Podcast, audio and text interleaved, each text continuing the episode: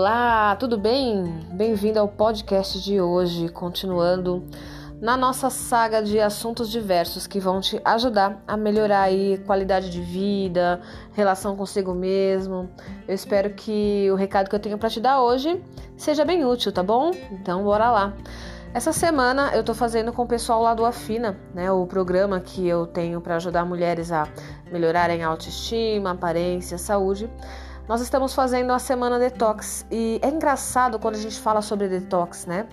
Muita gente pensa que fazer detox é passar os dias somente bebendo suco verde e tomando sopas. Na realidade, gente, a, o processo de desintoxicação vai muito além disso. A alimentação tem um papel muito importante, mas tem muitas outras coisas envolvidas nisso também.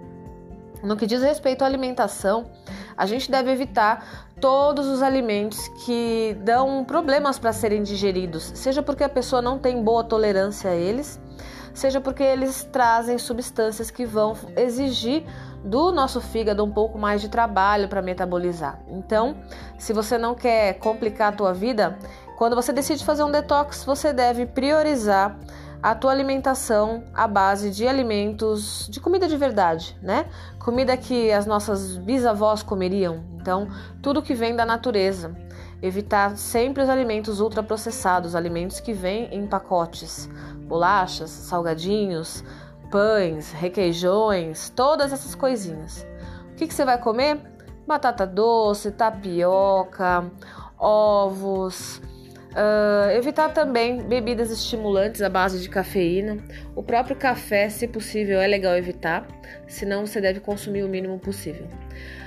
Além disso, gente, é o que eu tava falando, né? Não adianta a gente melhorar a alimentação e não cuidar dos outros aspectos de uma fase de desintoxicação. Então é também se livrar das toxinas ambientais pelo menos das que a gente consegue se livrar, né? Porque da poluição, infelizmente, às vezes não dá. Mas assim, evite de ter aqueles cheirinhos na tua casa, sabe? Aquelas coisas que a gente fica colocando para dar cheiro, que fica espirrando de tempos em tempos. Não precisa isso, né? Uma casa bem limpinha não tem cheiro ruim, certo? Então, use os produtos mais naturais possíveis, né? Uma água com bicarbonato, vinagre, isso costuma deixar as casas limpinhas. Se quiser um cheirinho, coloca uma essência de lavanda, alguma coisa assim, de óleo essencial mesmo, que já vai ajudar.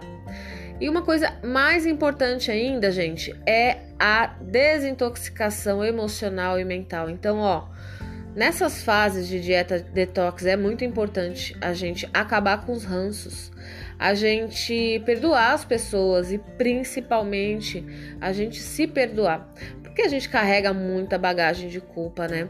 A gente carrega muita bagagem de autocrítica e é nessa fase que a gente deve se livrar de tudo isso.